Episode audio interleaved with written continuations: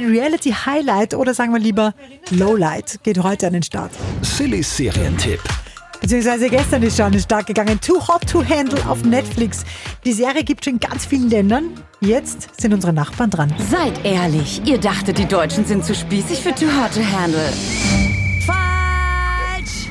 Das Setting ist unser ganz normales Reality-Verkupplungsformat. Er zehn ziemlich fesche Singles, also die Sixpacks könnt ihr euch vorstellen, ihr könnt Parmesan reiben am Bauch.